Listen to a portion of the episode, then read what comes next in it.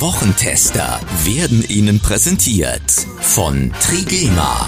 Hochwertige Mode. Made in Germany. Was war?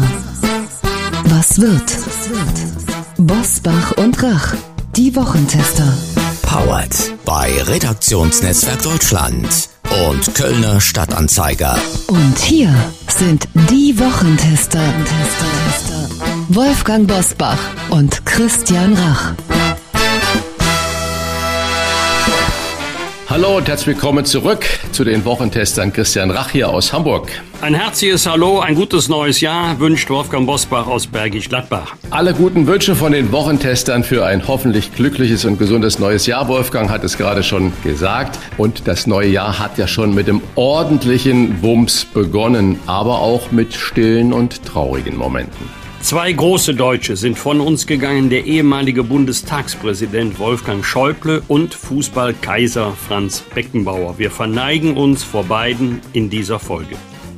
Doch es gibt natürlich auch noch viel mehr Themen, zum Beispiel unser Klartext zu Bauernprotesten, Bahnstreiks und zum drohenden Koalitionszoff über die Schuldenbremse. Außerdem der Jahrescheck ab 2024 mit Deutschlands bekanntestem Sportwissenschaftler und das Deutschland-Psychogramm mit den Trends für dieses Jahr. Was war, was wird heute mit diesen Themen und Gästen? Auf dem Prüfstand der Wochentester. Bahnstreiks und Bauerndemos. Wie gerechtfertigt ist der Streit um Subventionen und höhere Löhne? Ampelstreit um Schuldenbremse. Zerlegt sich die Ampel an der Generationengerechtigkeit? Abschied von Deutschlands Größten. Welche Lücken hinterlassen Schäuble und Beckenbauer? Heute zu Gast bei den Wochentestern. Dirk Ziems, Gesellschaftsforscher, mit dem Deutschland-Psychogramm für das Jahr 2024. Professor Dr. Ingo Frohböse, Sportwissenschaftler, mit dem Check-up für das neue Jahr. Und im neuen Jahr wieder mit dabei unser Redaktionsleiter Jochen Maas, der sich immer dann zu Wort meldet, wenn wir ein klares Urteil abgeben sollen. Das werde ich tun. Hallo und herzlich willkommen zu den Wochentestern. Auch von mir alle guten Wünsche für das neue Jahr. Und nochmal Glückwunsch an Ulrich in Langenfeld und Hanno in Goslar. Die große Bosbach und Rach Weihnachtsüberraschung, die haben wir pünktlich vor Weihnachten auf den Weg geschickt. Einmal nach Nordrhein-Westfalen und einmal nach Hessen. Danke an dieser Stelle noch einmal an alle fürs Mitmachen und vor allem auch für ihre netten Weihnachtsgrüße, die uns zahlreich über die Feiertage erreicht haben.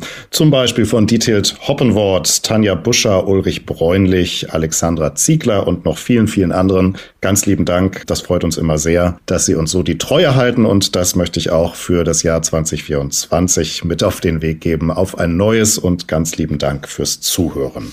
Bevor wir gleich auf die Woche zurückschauen und zum Ernst des Lebens kommen, ist eine ganze Menge los gewesen. Ihr habt es schon gerade angekündigt. Nehmt die Hörerinnen und Hörer doch noch einmal kurz mit in die Wochentester freie Zeit. Lass uns noch mal einmal ganz kurz zurückschauen. Also quasi hinter die Kulissen. Wie habt ihr den Jahreswechsel verbracht? Was mich danach noch interessieren würde, habt ihr euch für das neue Jahr eigentlich was vorgenommen? Ein Vorsatz, äh, vielleicht aber auch sogar schon gebrochen. Wir haben ja schon ein paar Tage im neuen Jahr. Also Familie Bosbach, wie angekündigt, traditionell im Kreis der Familie, die ja aus in jeder Hinsicht erfreulichen Gründen immer größer wird. Also Christmette, dann Bescherung, dann Abendessen im ganz großen Kreis. Und wir machen seit Jahren, das ist jetzt wirklich lustig, wir machen seit Jahren immer dasselbe Bild.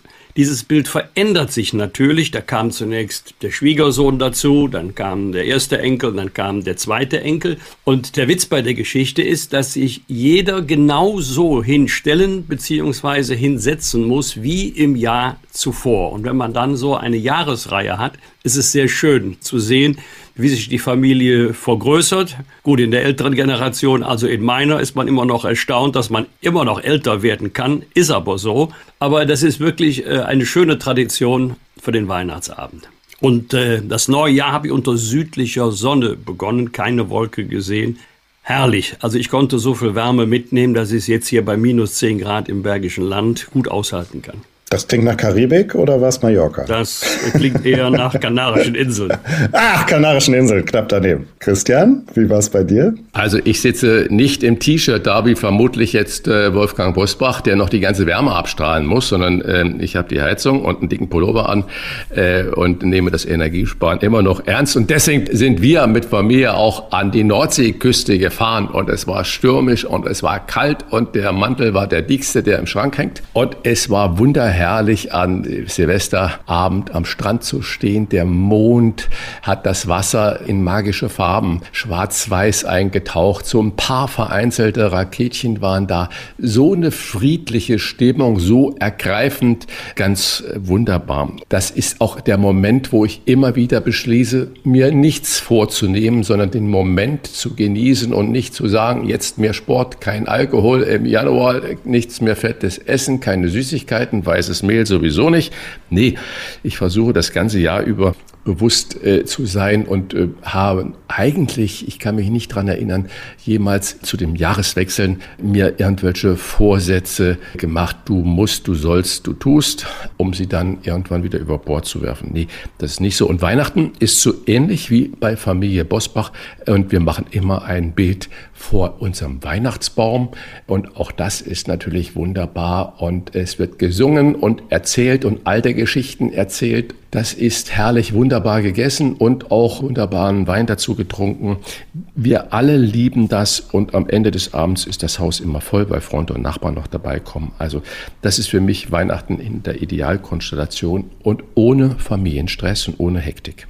Das klingt richtig gut. Ein Vorsatz für die Wochentester, den haben wir uns natürlich wieder genommen. Wir bleiben weiterhin so kritisch, aber auch so differenziert und auch weiter mit einem so breiten Meinungsspektrum, wie Sie es von uns gewohnt sind. Und dafür schätzen Sie uns auch für die ausführlichen Gespräche, aber auch dafür, dass wir das alles nicht nur aus einem Blickwinkel betrachten, sondern aus mehreren. Das versuchen wir auch jetzt in den Top-Themen dieser Woche. Eine ganz prall gefüllte Woche und deswegen beginnen wir damit jetzt. Wie war die Woche. Wolfgang Bosbach und Christian Rach sind die Wochentester. Zwei große Deutsche sind von uns gegangen, die im Sport und in der Politik wirklich einzigartig waren. Christian, lass uns mit Deutschlands größtem Fußballer beginnen, der in dieser Woche im Alter von 78 Jahren verstorben ist und der es im letzten Abschnitt seines Lebens nicht leicht hatte. Weder gesundheitlich noch beruflich. Vor einem Jahr hatte Franz Beckenbauer seinen letzten öffentlichen Auftritt. Er war zuletzt bettlägerig und konnte kaum noch sprechen. Und was neben den größten Erfolgen im Fußball von ihm bleibt, sind leider zuletzt auch Korruptionsvorwürfe rund um die Vergabe der Heim-WM 2006. Das war das sogenannte Sommermärchen. Christian, was bleibt für dich von Franz Beckenbauer? Nur das Gute.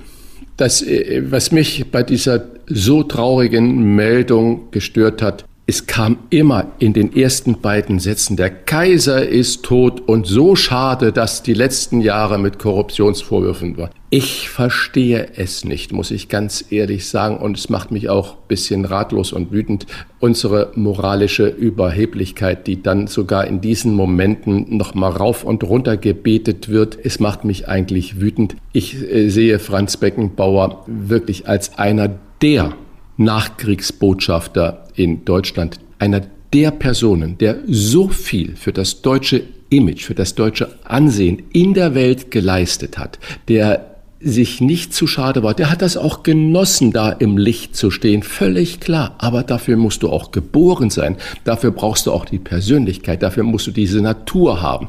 Er hat im Interview mal gesagt, ich bin, habe keine Feinde, weil ich immer nur freundlich den Menschen gegenüber begegne. Und so war er. Ich habe ein persönliches Erlebnis mit ihm als er von Kosmos New York nach Hamburg kam und damals hatte ich einen guten Freund, der war Pressefotograf und der hatte den Auftrag, schöne Bilder zu machen, wenn Beckenbauer aus dem Flugzeug, also auf dem Rollfeld, aussteigt und dann mit so einem kleinen Bus gefahren wird. Und er hat gesagt, komm Christian, du kommst mit, du bist mein Assistent, du darfst die Tasche und die Filme tragen. Ich habe einen Presseausweis um Hals bekommen und bin dann als junger Student da an das Pier, an den Leiterwagen gegangen, wo Beckenbauer dann vom Flugzeug runtergekommen ist. Und dann stand er da neben mir. Es war erhaben und ich war zuerst erstaunt, dass er so wesentlich kleiner und schmaler war, als ich es es bin. Und es war aber unglaublich, diese Ausstrahlung, die er da hatte und diese Freude. Und da war natürlich Günter Netzer auch noch in der Nähe, der ihn ja von New York nach Hamburg geholt hatte. Das sind so persönliche Eindrücke, die man da hat. Und es ist äh, ein wunderbarer Mensch gewesen, das hängt jetzt nicht von diesem einen Zusammentreffen ab, sondern das, was er für Deutschland geleistet hat, das kann man nicht hoch genug schätzen. Und dass man äh, nur die moralisch Gerechten, die sagen nach so vielen Jahren irgendwann, ja, da lief ja irgendwas nicht äh, korrekt bei der Beschaffung der WM 2006. Ich kann es nicht mehr hören, das muss ich ganz ehrlich sagen. Die leben da in einem Wolkenkuckucksheim und haben noch nie mit Afrikanern gesprochen, noch nie mit anderen Nationen gesprochen gesprochen. Und sind und selber 100% fehlerfrei. Sind selber 100% fehlerfrei und äh, können in jedem Glashaus sich fehlerfrei bewegen, ohne dass irgendwas klärt. Also für mich war Beckenbauer, ich sage es ruhig, eine Lichtgestalt für Deutschland, nicht nur als Fußballer. Ich habe das übrigens in den letzten Jahren aus allen möglichen Richtungen gehört. Der muss auch unfassbar nett und freundlich gewesen sein zu einem Platzwart bei irgendeinem Fußballverein oder zu einer Bedienung im Lokal. Uli Potrowski hat mir mal erzählt, er hätte mal einer Toilettenfrau, also Franz Beckenbauer, 50 Euro Trinkgeld gegeben, äh, mit dem Hinweis, die hat es wirklich verdient. Guck mal, was die hier für eine Arbeit macht. Also ganz anders, als man so anderen Stars nachsagt. Er war wirklich mit beiden Beinen auf dem Boden. Christian, der Spiegel hat geschrieben, Franz Beckenbauer hätte Deutschland so geprägt wie Konrad Adenauer und Willy Brandt. Übertrieben oder richtig? Richtig, absolut richtig.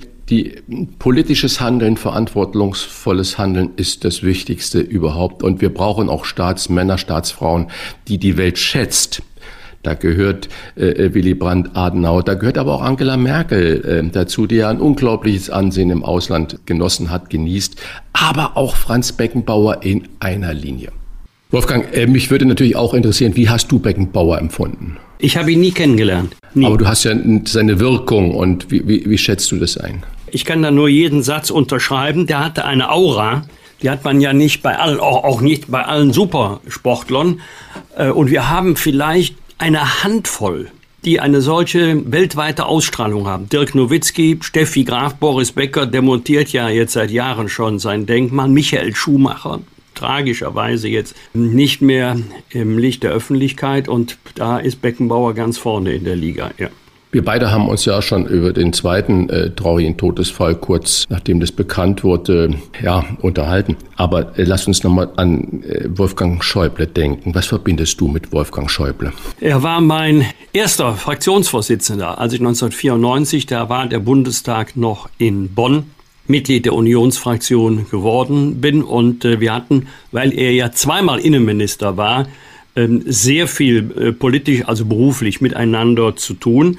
Ich weiß gar nicht, ob es in Europa noch einen Parlamentarier gibt, der über eine so lange parlamentarische Erfahrung verfügt. Über 50 Jahre war Wolfgang Schäuble Mitglied des Deutschen Bundestages. Neben dem Amt Bundesinnenminister, zweimal auch Finanzminister, äh, kurze Zeit Kanzleramtschef und ich habe ihn immer bewundert für seinen Fleiß, für seine außerordentliche Disziplin. Man konnte es ihm auch ansehen, dass ihm ähm, die Arbeit oft körperlich sehr schwer gefallen ist. Ich weiß auch mitten in der Hochphase der Eurokrise 2010, 2011 hatte Wolfgang Schäuble erhebliche gesundheitliche Probleme.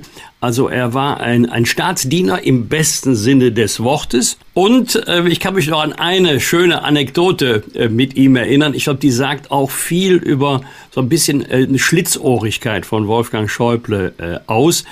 2005 gab es ja nicht wenige, die damit gerechnet haben, dass ich von Angela Merkel ins Kabinett berufen würde als Innenminister. Und dann wurde es Wolfgang Schäuble. Wir hatten mal ein Gespräch unter vier Augen. Da hat er zu mir gesagt, also Herr Bosbach, ich hätte es Ihnen gegönnt, aber ich bin es geworden. Es ist, wie es ist. Da habe ich gesagt, Herr Schäuble, machen Sie sich keine Sorgen. Ich arbeite weiter wie bisher, kein Problem. Ja, sagte er, aber Sie können gerne Staatssekretär werden bei mir. Aber wenn ich Ihnen einen Rat geben darf, Machen Sie das nicht. Sie haben viel zu viel Temperament. Und das fand ich jetzt irgendwie süß, mir auf der einen Seite ein Angebot zu machen, aber gleichzeitig verbunden mit dem Hinweis, Sie nehmen es besser nicht an. Ich bin dann auch gerne seinem Rat gefolgt und äh, wäre viel zu viel gesagt, wenn ich jetzt behaupten würde, dass wir befreundet waren. Nein, wir hatten immer ein gutes, völlig entspanntes Verhältnis, nicht mehr, aber auch nicht weniger. Und was mich auch immer imponiert hat, ist, dass er vielfältig interessiert war, jenseits der Politik. Der hatte nicht nur Politik im Kopf, der war interessiert an Theater, an Musik, an Literatur, hat sehr, sehr viel äh, gelesen und nicht nur Fachliteratur. Und er war auch ein großartiger Präsident des Deutschen Bundestages, der mit der Sprache, so wie Norbert Lammert, auch eine enorme Wirkung erzeugen konnte. Es war mir eine Ehre, mit einer so äh, großartigen Persönlichkeit wie Wolfgang Schäuble zusammenarbeiten zu dürfen. Was mir als Ergänzung an ihm unglaublich gut gefallen hat, er war mit Sicherheit ein hochgebildeter und brillanter intellektueller Mensch. Er hat aber, du hast es gerade schon erwähnt, in seiner Sprache es immer sehr einfach gehalten. Das heißt, er hat kurz nachgedacht, dann hat er was äh, gesagt und von sich gegeben, ein, eigentlich in der Sprache, die jeder versteht. Und äh, das ist eine große Kunst, wenn man das hat, wenn man den geistigen Background hat und aber diese oft komplizierten Dinge so mit Worten rüberbringen kann, dass jeder sie verstehen kann. Man muss ja diese Meinung dann nicht teilen, aber dass man versteht, was dahinter steckt. Und das hat Wolfgang Schäuble äh, für mich ganz, ganz großartig gemacht. Frage an euch beide, wäre er möglicherweise auch ein guter Bundeskanzler gewesen? Ich bin gegen solche Spekulationen, hätte, täte, Tüte. Ich weiß nur, wie anstrengend so ein Amt ist, auch diese Ämter, die er ja begleitet hat und dann mit seinem gesundheitlichen Konstitution, Wolfgang äh, Bosbach hat es ja gerade schon angesprochen, ich weiß nicht, ob er das alleine körperlich geschafft hätte, aber alle anderen Spekulationen sind eigentlich müßig. Wunderschön beschrieben hat das der Tagesspiegel. Der Tagesspiegel hat in einem Nachruf geschrieben, Wolfgang Schäuble war der beste Kanzlerkandidat, den die Union nie hatte. Da machen wir mal einen Punkt, das lassen wir einfach so stehen. Der Streit um die Schuldenbremse flammt in der Ampel neu auf. Die SPD will, dass mehr Staatsschulden möglich sind und geht damit auf Konfrontation zur FDP von Bundesfinanzminister Christian Lindner. Begründung der SPD-Bundestagsfraktion für die Änderungen an der Schuldenbremse Generationengerechtigkeit darauf zu reduzieren, nachfolgenden Generationen keine Schulden zu hinterlassen, greift deutlich zu kurz. Zitat Ende. Die Schuldenbremse sei sogar ein Wohlstandsrisiko für jetzige und kommende Generationen. Christian, sparen oder Schulden machen, was hilft den zukünftigen Generationen besser und wird sich die Ampel an diesem Streit zerlegen? Viele Wirtschaftswissenschaftler, Volkswirte sind ja da auch nicht einer Meinung. Die einen sagen so, die anderen sagen so. Ich betrachte es mal aus der Sichtweise eines Unternehmers, der äh, jedes Jahr, jeden Monat gucken musste, dass äh, die Gehälter der Mamas und Papas, die da arbeiten, nicht erst am fünften des darauffolgenden Monats auf dem Konto waren, sondern schon am 26. des Monats, in dem sie eigentlich fällig sind. Das heißt also, ich konnte nur immer das verteilen, was ich eingenommen habe. Investitionen in die Zukunft, in Ausstattung, in Material oder auch in Personal äh, habe ich wirklich immer unterschieden eine technische Investition, die war besser finanziert über einen Kredit. Aber der Kredit war gegengesichert. Das heißt also, dann gab es irgendeine Anlage dafür, die ich dafür dann zurückgestellt habe und wo ich weiß, wenn das alles nicht funktioniert, bin ich nicht in einem Schuldenchaos da drin. Will sagen, unser Staat nimmt so viele Steuern ein wie noch nie wie noch nie. Das müssen wir wissen. Wenn man jetzt aber sofort, weil man sich die Hände reibt und sagt, wow, was haben wir da für Geld und großzügigst verteilt und vor allen Dingen in dem Ministerium von Hubertus Heil verteilt, die größte Summe ever, dann kann man natürlich hinterher sagen, oh, alles Geld ist ja ausgegeben, jetzt bleibt nichts mehr für Zukunftsinvestitionen. Die nächste Generation muss ja gesichert werden. Da brauchen wir noch mehr Schulden. Wenn ich das konsequent zu Ende denke, dann werden wir jedes Jahr diese Diskussion haben, weil immer mehr von dem Einkommen, von den immensen Steueraufkommen verteilt wird und für die Investitionen in die Zukunft bleibt bei dieser Verteilung nichts mehr über. Und da sage ich, so kann es nicht gehen.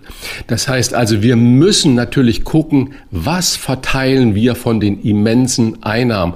Wenn ich gewusst habe, ich mache im Jahr 10 Millionen Umsatz, dann ist nicht der Umsatz das Entscheidende, sondern der Gewinn. Was bleibt davon über? Und von diesem Gewinn kann ich Rückstellungen machen, muss ich Rückstellungen machen und muss ich investieren. Und äh, manches Mal kommt es mir so vor, als würde der Staat oder die Verantwortlichen auf diesem Gebiet dieses einfache wirtschaftliche Handeln nicht verstehen. Ich habe nichts gegen Schulden machen, wenn sie sinnvoll sind. Und wenn man vorher geschaut hat, was mache ich eigentlich mit diesen immensen äh, Einnahmen? Und da scheint es mir doch ein bisschen im Argen zu liegen, dass wir heute äh, so viel verteilen, ohne Gegenleistung zu bekommen. Und wenn man Gespräche mit Bürgermeistern, mit Kommunalpolitikern, mit Landräten und Landrätinnen, müssen wir ja korrekterweise immer noch sagen, sieht, dann sagen die alle, so geht es nicht, egal welcher politischen Couleur. Das heißt, es ist nicht eine konservative Haltung, es ist nicht nur eine grüne Haltung oder eine linke oder eine SPD-Haltung. Die sagen alle, die meisten Menschen, die Transferleistungen haben, haben eigentlich gar kein gutes Gefühl dabei, sondern die wollen auch was geben. Es wird aber verhindert. Es wird verhindert, dass man zum Beispiel Geflüchtete auch zu einer Tätigkeit fürs Allgemeinwohl und so weiter heranziehen darf und dass man natürlich auch korrekterweise eine Gegenleistung für diese doch nicht unerklägliche Summen, die bezahlt werden, gibt. Und es geht nicht nur um den Sozialbereich, sondern es geht auch wirklich um Subventionen. Äh, ich habe nie den Anreiz verstanden, für E-Autos so große Tausende von Euros zu geben, damit man umsteigt auf E-Autos. Ich hätte es lieber gesehen, wenn man Geld nimmt, wo man sagt, okay, das fehlt ja hinterher, dann gehen wir in eine E-Ladestationenausbau damit hin, weil was nutzten mir die ganzen E-Autos auf der Straße, wenn es keine Ladestationen gibt? Und wenn man aber solche Versprechungen permanent macht, und das ist ja nur ein kleines Beispiel, dann muss man sich nicht wundern, dass das Geld nicht reicht. Also mein Dafürhalten zum Schuldenmachen ist eher gering.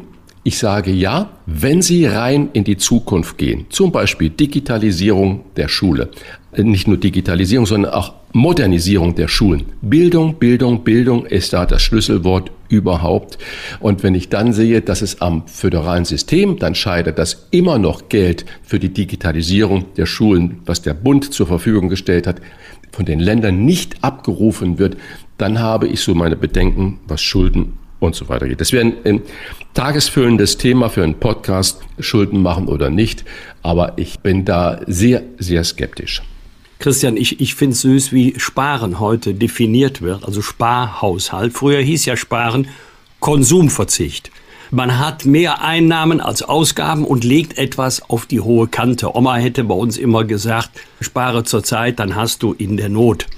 Aber heute benutzen wir die Sprache ja anders. Aus dem Schuldenberg wird ein Sondervermögen und Sparhaushalt heißt ja nicht, dass wir mehr Einnahmen als Ausgaben haben. Nein, wir haben viel mehr Ausgaben als Einnahmen, obwohl die Staatseinnahmen in den letzten zehn Jahren um sagenhafte 50 Prozent gestiegen sind. Also auch bei Sparhaushalten werden hohe Kredite aufgenommen. Sparen heißt heute, du verschuldest dich hoch, aber du würdest dich lieber noch höher verschulden.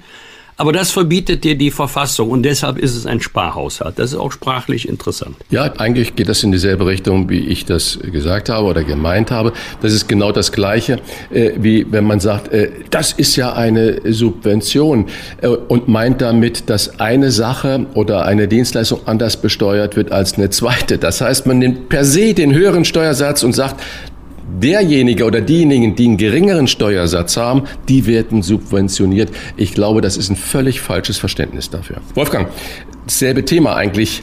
Geht es den Bauern im Streit um den Agrardiesel wirklich um die Existenz? Also was man ja auch sagt, diese Subvention. Oder stecken da ganz viele andere Probleme wie Bürokratie, Gängelung, was sie tun sollen und nicht mehr tun dürfen dahinter?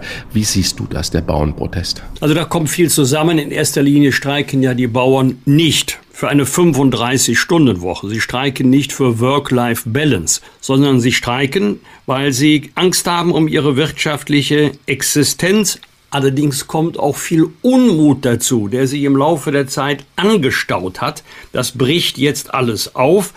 Und äh, ich bin schon überrascht, dass diejenigen, die in der Vergangenheit immer, wenn Demonstrationen aus dem linken Spektrum kamen, das Ganze bagatellisiert haben, waren es Aktivisten oder immer wieder gerne äh, genommen, das war ja ziviler Ungehorsam. Die sehen das jetzt, die Bauerndemos, sehr, sehr kritisch. Also so kann man das jetzt aber nicht machen. Ich hätte mir das aber an einer anderen Stelle gewünscht, wo es äh, viel härter zur Sache gegangen ist, wo ganze Stadtviertel Angst gehabt haben vor marodierenden Banden, getarnt als Demonstrationszüge, aber da hörst du aus dieser Ecke nicht viel. Das können wir jetzt mal dahingestellt sein lassen. Aber zum Thema angebliche Privilegien. Die Regelungen, um die es jetzt geht und die ursprünglich abgeschafft werden sollten und jetzt ist ja die Abschaffung teilweise wieder zurückgenommen worden. Diese Regelung gibt es seit 1967 und die ist ja nicht grundlos eingeführt worden, sondern mit der Kfz-Steuer und dann ähm, mit der Besteuerung von Diesel, Benzin, Super, Mineralölsteuer soll ja die Infrastruktur finanziert werden landwirtschaftliche Geräte, Traktoren, Mähdrescher und andere fahren aber zu 90 Prozent nicht auf öffentlichen Straßen. Das wird auch in Zukunft so sein sondern sie fahren auf den Äckern und auf ihren Feldern. Sie benutzen überhaupt nicht die öffentliche Infrastruktur. Deswegen hat der Staat vor 50 Jahren gesagt, wir wollen die Bauern nicht für etwas zur Kasse bitten, was sie gar nicht verursachen, nämlich Bau und Unterhaltung öffentlicher Straßen. Das ist die Begründung. Und bei der Frage Rücknahme geht es doch nur darum, ist diese Begründung heute noch tragfähig oder nicht. Da gilt aber heute das Gleiche wie 1967 und deswegen kann ich verstehen, dass die Landwirte sagen, Leute, wieso sollen wir etwas ähm, finanzieren, was wir gar nicht benutzen oder gar nicht benutzen können und wenn nur zu einem ganz, ganz kleinen Bruchteil, weil wir die landwirtschaftlichen Geräte nicht auf öffentlichen Straßen einsetzen, sondern auf landwirtschaftlichen Flächen. Das ist für mich nachvollziehbar. Außerdem geht es hier um die Wettbewerbsfähigkeit der heimischen Landwirtschaft. Denn man kann sich einmal die steuerliche Belastung ansehen in Deutschland und in den Nachbarländern. Wir haben einen Binnenmarkt in der Europäischen Union, mit dem unsere Landwirte im Wettbewerb stehen. Da brauchen sie faire Wettbewerbsbedingungen. Also ich kann auch 2024 nicht feststellen, dass hier eine nicht gerechtfertigte Privilegierung der Landwirte vorliegt. Unterschiedliche Sachverhalte muss ich auch unterschiedlich besteuern. Ja, nur noch mal ergänzend, äh, auch eine Zahl. Im letzten Jahr hat Deutschland über 42 Milliarden Euro Steueraufkommen gehabt. Bei was? Bei der Mineralölsteuer nur die Mineralölsteuer, das, was du, ich und alle anderen an den Tankstellen oder auch was in den Tank hineingeht, äh, besteuert wird. Zwar über 42 Milliarden Euro. Und wenn man das weiß, und dann fragt man sich erstens, wo landet das Geld? Geht das in den allgemeinen Topf? Oder wird das zum Beispiel für den Ausbau von Zukunftstechnologien oder der Bundesbahn und so weiter genutzt? Im Vergleich zu dem ist natürlich diese Subvention des Agrardiesels, und du hast es ja gerade wunderbar erklärt, wo das auch herkommt, eine Lappalie. Christian, seit Mittwoch stehen die Bahnen wieder einmal still, weil etwa drei Viertel aller Lokführer in Klaus Wieselskis Gewerkschaft GDL organisiert sind. Deutschlands längster Bahnstreik dauerte im Frühjahr 2015 sogar sechs Tage. Wird das dieses Mal getoppt? Ich weiß es nicht. Also ich kann da nicht in die Glaskugel äh, schauen. Wenn ich mir nur die Rahmenbedingungen ansehe, auch in der Person äh, Weselski, und ich habe viele Interviews von ihm jetzt gesehen und auch gelesen. Und wenn man dann weiß, dass er jetzt auch in seiner Rente sich verabschiedet danach, dann habe ich Befürchtungen, dass es auch so ein bisschen nicht nur um die Sache geht, sondern auch um ein Denkmal für sich selber. Das beschleicht mich mit unguten Gefühl. Und du hast ja gerade auch was äh, wichtig gesagt. Alle stellen sich immer hin, sagen, ja, Demonstration und Meinungsfreiheit und Streik ist ein Grundrecht, aber bitte nicht so heftig und so weiter. Ja, wir haben dieses Streikrecht und wir haben Demonstrationsrecht und es ist auch das einzige außerhalb der Wahl, wo man sich als Gruppe oder als jemand Betroffenen auf sich aufmerksam machen kann, auch massiv auf sich aufmerksam machen kann. Das ist völlig legitim. Nur von außen betrachtet, ohne die Internas zu kennen, wenn ich das Angebot der Deutschen Bahn lese und höre, dann verstehe ich nicht. Es wurde Sonderzahlungen, 11 Prozent mehr Lohn, natürlich gestreckt und zwar nicht sofort, sondern über eine Laufzeit. Es wurde da Inflationsausgleich. Es wurde sogar angeboten, flexibel die Arbeitszeit nach unten korrigieren zu lassen, wenn es der Lokführer, die Lokführerin denn auch möchte. Weil die Bahn sagt, vielleicht möchten ja nicht auch alle 35 Stunden Woche haben. Das heißt, es kommt mir vor, als wäre diese Diskrepanz, dieses Auseinanderliegen der beiden Seiten gar nicht so groß, ohne Kenntnis der Feinheiten äh, dieser Sache. Aber wenn es in der Tat nicht so groß ist und dieses doch schon mich schlucken lassende Angebot der Deutschen Bahn, Klammer auf, Klammer zu hinterher, wer bezahlt das denn? doch wir als Bahnkunden und der Steuerzahler am Ende des Tages sowieso, dann befürchte ich, äh, dass es eigentlich möglich sein müsste, einen guten Kompromiss zu finden und nicht nur, dass eine Seite ihre hundertprozentige Forderung durchsetzt. Ich traue dem Frieden da nicht. Ich habe nächste Woche zwei große Bahnfahrten quer durch Deutschland vor. Und äh, ja, ich hab, muss einen Plan B haben. Und äh, das sind aber Millionen von Menschen, die genau diese Probleme haben. Also bitte, liebe Leute, einigt euch. Wolfgang, abschließend noch eine Frage mit dem Augenzwinkern an dich. Klaus Wieselski wirkt ja, und ich habe gerade schon gesagt, er ist ja jetzt auch in seinem letzten Dienstjahr, eher wie so ein knallharter Gewerkschafter aus der linken Ecke, alter Schlag, der stellt sich dahin und sagt, und ich habe sogar noch Ahnung von dem Metier, weil ich es mal gelernt habe und ich weiß, um was es geht bei unseren Mitgliedern und weil ich einer von ihnen bin und stellt sich da auch in diese Menge. Und mich trifft ja der Schlag, wenn ich höre, da ist gar nicht SPD oder Linksmitglied, sondern der ist ja CDU-Mitglied. Wie konnte das denn passieren? das ist eine gute Frage. Also mich beschleicht schon seit längerer Zeit das Gefühl, er kämpft an zwei Fronten, nämlich einmal gegen Arbeitgeber zur Durchsetzung der Arbeitnehmerinteressen. Das ist ja die klassische Aufgabe der Gewerkschaften. Okay, aber er kämpft auch gegen die konkurrierende Gewerkschaft EVG. Und ähm, das erweckt bei mir den Eindruck, dass Klaus Wieselski sagen will, ich bin der Bessere, ich bin der härtere Kämpfer, ich bin der Größte und in unserer Gewerkschaft seid ihr besser aufgehoben. Das ist aber jetzt nicht der Sinn eines Arbeitskampfes und nicht der Zweck einer Tarifauseinandersetzung. Also ob er am Ende seiner Gewerkschaft damit einen Gefallen tut, dahinter mache ich mal ein Fragezeichen. Das sind für mich Rituale, die gar nicht notwendig sind, denn am Ende, das hast du ja angedeutet, am Ende wird man sich sowieso einigen. Und beide Seiten werden dann erklären, dass es ein guter Kompromiss war und in der Zeit können dann die äh, Fahrgäste, die nicht transportiert werden, bibbernd in der Kälte darauf warten, dass bald der nächste Zug kommt. Aber du bist ja auch jetzt nicht, nicht mittendrin in den Tarifverhandlungen. Aber die Positionen, so wie sie der Presse zu entnehmen sind, sind doch gar nicht so weit auseinander. Warum denn dann das ganze Theater? Ja, ich glaube, die Bahn hat ein objektives Problem. Wir haben ja hier schon manches Kritische über die Bahn gesagt. Aber da hat die Bahn wohl objektiv recht angenommen, nur einmal angenommen. Die Gewerkschaft setzt sich durch, 35 Stunden Woche, natürlich immer mit vollem Lohnausgleich. Dann reduziert sich die Arbeitszeit, damit auch die Verfügbarkeit von Lokführern. Dann hat die Bahn gesagt, da müssen wir einige tausend neue einstellen. Wo sind die? Wo stehen die? Also wie soll die Bahn dann diese Lücke füllen? Ich glaube, es geht weniger um die Frage der Vergütung, also der Entwicklung der Vergütung vor dem Hintergrund einer immer noch relativ hohen Inflationsrate, als um diese Frage 35 Stunden bei vollem Lohnausgleich. Wenn man die Arbeitszeit immer weiter reduziert, reduziert sich ja dadurch nicht die Arbeit, sondern die Arbeitskräfte fehlen dann. Und das scheint für die Bahn ein großes Problem zu sein. Und die kannst du dir auch nicht backen. Die stehen dir auch nicht irgendwo am Rande und warten nur darauf, als Lokführer von der Bahn eingestellt zu werden.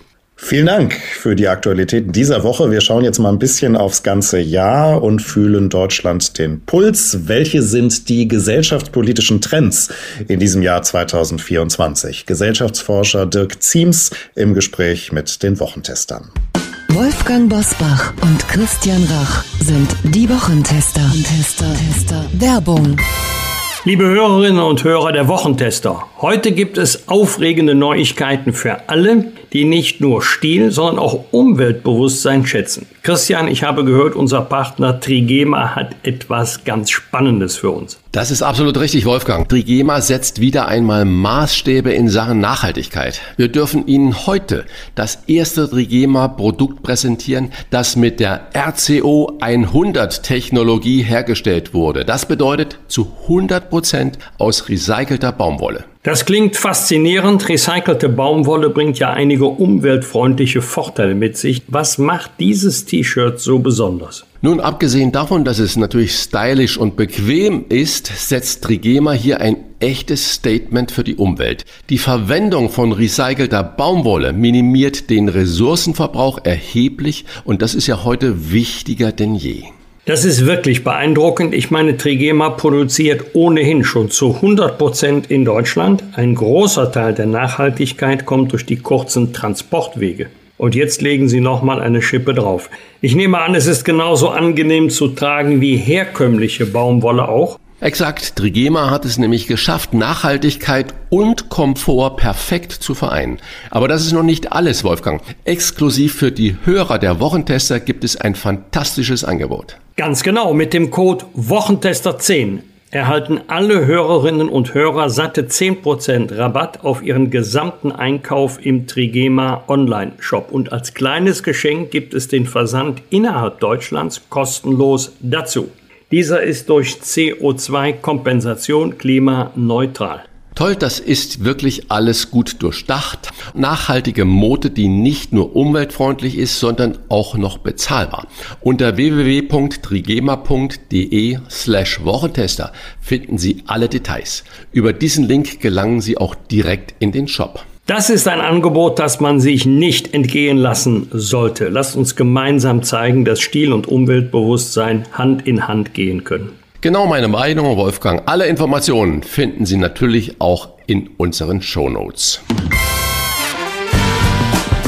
Fragen wir doch, fragen wir doch. Wolfgang Bosbach und Christian Rach sind die Wochentester. Tester, Tester.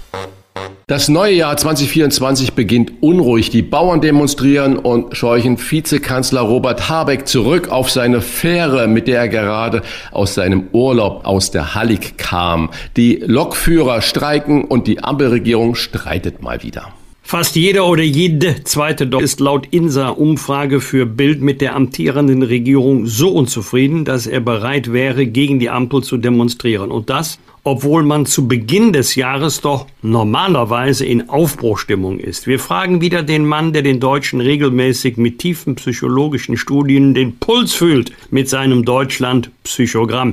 Herzlich willkommen bei den Wochentestern Gesellschaftsforscher Dick Ziems vom Institut Konzept M. Ja, herzlich willkommen auch. Vielen Dank. Herr Seems, die Deutschen sind durch mit der Ampel, kommentierte die Bild-Zeitung in diesen Tagen und missten einer INSA-Umfrage, Wolfgang Bosbach hat es gerade schon angetextet, dass fast jeder Zweite sogar gegen diese Regierung auf die Straße gehen würde. Sie führen tiefen Interviews auf der Couch.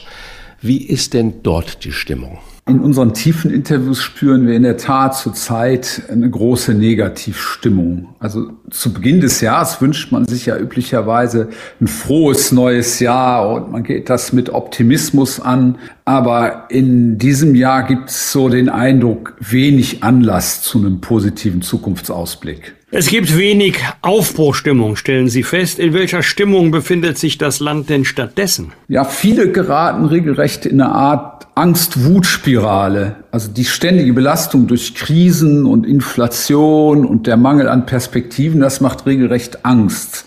Also wir erleben so Abstiegsängste, also man weiß nicht, ob man so das bisherige Wohlstandsniveau halten kann und Angst vor einem Substanzverlust, vor allem in der Wirtschaft und in der ganzen Infrastruktur, Gesundheit, Bildung, Verkehr. Da wird Wut auf die Regierung, auf die diversen Missstände zum Ventil. Schmerzfreie Resignation, stoisches Phlegma und schamloses Durchwursteln werden äh, neue Sekundartugenden so ein Ergebnis ihres Deutschland-Psychogramms. Gehen wir das mal der Reihe nach durch. Wie schmerzfrei sind wir geworden und wie äußert sich das denn?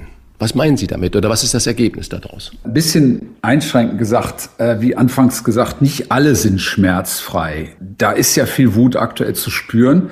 Aber die Wut und Aufregung, das lässt sich ja auf Dauer nicht durchhalten. Äh, also wir merken eher so, dass das in so einem Zyklus ist. Sporadisch entlädt sich da was, aber irgendwann kehren selbst die Bauern nach den Protesten wieder heim. Also was mit schmerzfreier Resignation gemeint ist, ist psychologisch gesehen eine bestimmte Resilienzstrategie. Man hat aufgegeben, sich über alles immer aufzuregen, sich immer aufzuregen über Missstände bei Bahn, mit den Schulen, mit dem PISA-Test, Kita. Äh, das, das kann man ja nicht ewig durchhalten irgendwann muss man halt hinnehmen, das ist halt die Situation, hoffen, es wird irgendwann besser. Und woran machen Sie den stoischen Phlegmatiker fest? Das ist sowas wie geduldig ertragen, was akut doch nicht zu ändern ist. Und auch darauf hoffen, dass das dann irgendwann besser wird. Also wir beobachten bei manchen Interviewpartnern eine Haltung, das geht auch in Richtung Schönreden. Mag sein, dass der Arzttermin erst in zehn Wochen klappt, aber ist doch schön, dass es überhaupt noch ärztliche Versorgung gibt. Also im Kleinen zeigt sich das an solchen Alltagsbeispielen, im Großen zeigt sich diese Haltung des stoischen Phlegmatikers, dass er die Krisenberichte über die Kriege und wirtschaftlichen Aussichten nicht mehr so an sich heranlassen will. Dann wird denn der Nachrichtenkonsum eher stark eingeschränkt und man hört dann so die Einstellung, ja, der Ukraine-Krieg, der ist ja auch irgendwann vorbei, irgendwann ist da alles Pulver verschossen oder in zehn Jahren werden wir darüber lachen, wie wir uns über die Energiepreise aufgeregt haben, dann ist das mit der Energiewende verdaut und es läuft doch wieder und irgendwie geht's schon weiter. Und äh, das ist so eine Mischung zwischen Phlegma und Schönfärberei. Und äh, schamloses äh, Durchwursteln äh, bringt bei mir natürlich sofort die Frage, wer oder was ist damit gemeint? Äh, meint man damit die Regierung oder die Behörden oder wir alle in unserem Alltag? Sowohl als auch, das ist das Interessante. Also es ist ja so, viele Dinge im Alltag klappen nicht mehr und da bemerken wir die Tendenz, dass die Not erfinderisch macht und die Menschen im Alltag anfangen zu improvisieren. Nehmen Sie zum Beispiel die Sache mit dem Fiebersaft für Kinder. Also eine clevere Mutter, die weiß, im Herbst und Winter wird das Zeug knapp. Da kriege ich keinen Fiebersaft mehr. Also legt man sich für sein Kind im Frühjahr einen Vorrat an, wenn die Präparate noch zu bekommen sind.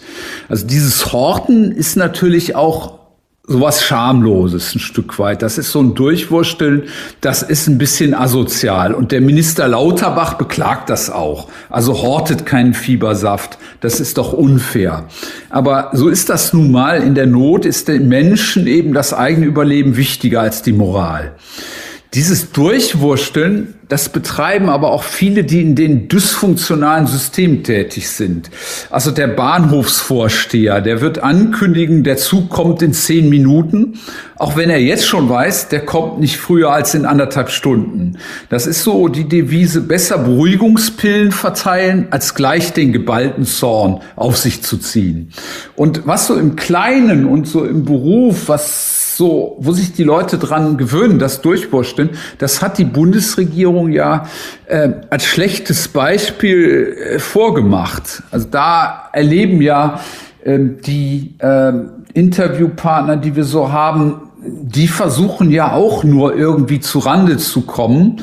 Und äh, nehmen wir die Verschiebung der Gelder vom Corona-Fonds zum Klimafonds und am Ende sollen dann Milliarden ausgegeben werden für Chipfabriken.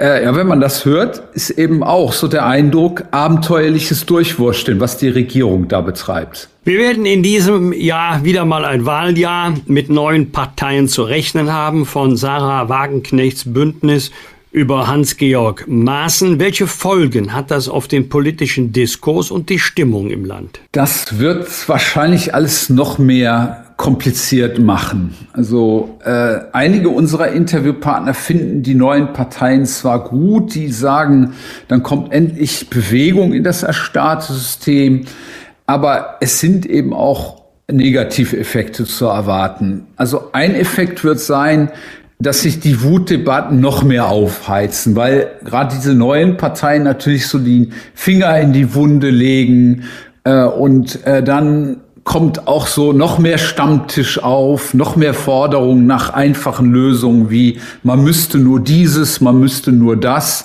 Und äh, so auch gerade die Kritiker an äh, Sarah Wagenknecht, äh, die sagen uns in den Interviews, das sind doch dann auch nur wieder diese alten sozialistischen Rezepte von Umverteilungen, ob das das so bringt oder von den rechten Parteien, die sagen dann alle Ausländer abschieben, aber ob das so die Lösung ist, das erscheint dann doch eher wie so unterkomplexe Scheinlösungen, die auch niemanden wirklich weiterbringen. Und äh, es gibt kein wirklich tiefes Vertrauen in die Lösungskompetenz der neuen Parteien.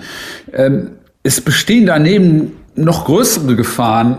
Das sehen wir so am Ausland, äh, wenn wir gucken, äh, fünf, sechs oder sieben Parteien, die versuchen in Holland eine Koalition zu ähm, äh, formieren und das klappt dann ein ganzes Jahr nicht.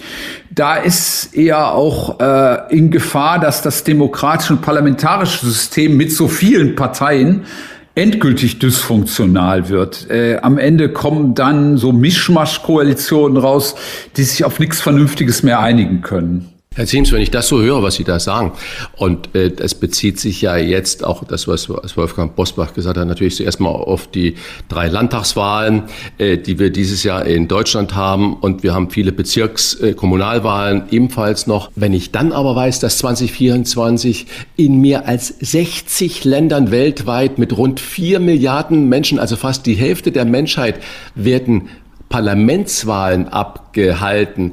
Das heißt, äh, da dürfen die Leute zur Urne gehen.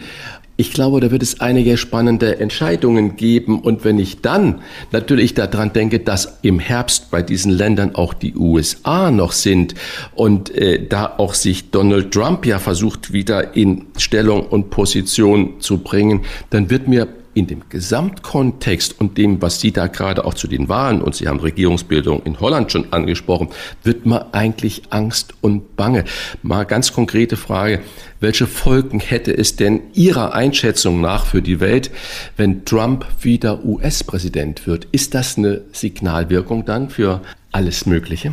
Ja, wahrscheinlich hätte eine Wiederwahl von Trump äh, weitreichende Folgen, denn ähm, die Idee der westlichen Demokratie, die kann ja dann weiter Schaden nehmen. Also äh, wenn in dem führenden Land des westlichen Blocks jemand Präsident wird, der die Wahlen nicht anerkennt, was ja die 2020 Umsturzversuche gezeigt haben, dann stellt das ja das ganze westliche System in Frage. Äh, also es ist daher womöglich auch äh, wirklich äh, einen Zug in den Autoritarismus zu erwarten, was er alles angekündigt hat. Und er hat ja auch meistens gehalten, was er dann angekündigt hat.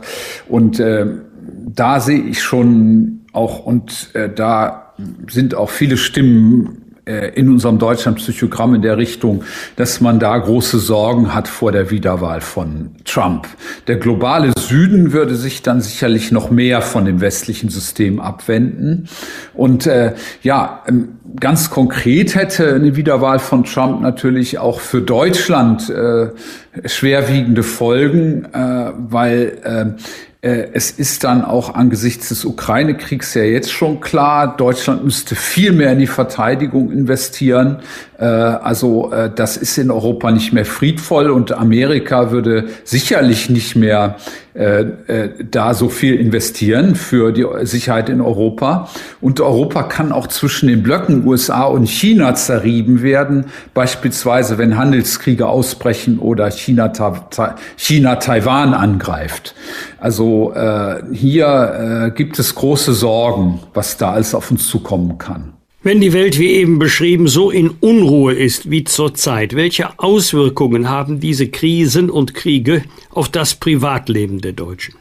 Ja, das ist ein wichtiger Punkt, Herr Busbach, wo die Krisen und Kriege äh, die Menschen immer mehr umzingeln. Äh, da sehnt sich eine große Mehrheit nach Harmonie im Privaten. Also das Private, der Rückzug ins Privatleben, das bleibt so ein Fluchtpunkt und das zeigt sich so in vielen Phänomenen. Dann beschreiben die in unseren Interviews, wie schön das ist, zusammen Netz zu kochen oder wie die wochenlang in die neueste Netflix-Serie eintauchen oder dann schon private Freizeitpläne fürs nächste Wochenende machen.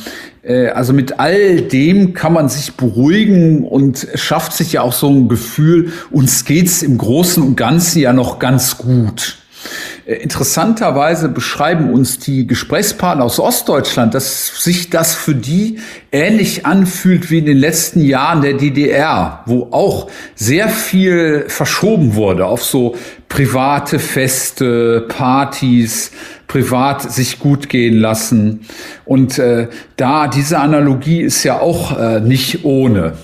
Dann ist auch weiterhin zu sehen, was diesen Privatisierungstrend angeht. Wer Geld hat, der wird wahrscheinlich auch dieses Jahr wieder viele Freizeitreisen unternehmen. Es gab ja einen regelrechten Reiseboom im letzten Jahr. Und das hat immer so den Hintergrund, man will aus der deutschen Tristesse entfliehen. So ein neues Modewort, das ja ganz von ganz vielen äh, Kommentatoren heute gebraucht wird, ist Resilienz. Wie kann man es übersetzen? Die Fähigkeit, irgendwie schwierige Lebenssituationen ohne anhaltende Beeinträchtigungen zu überstehen.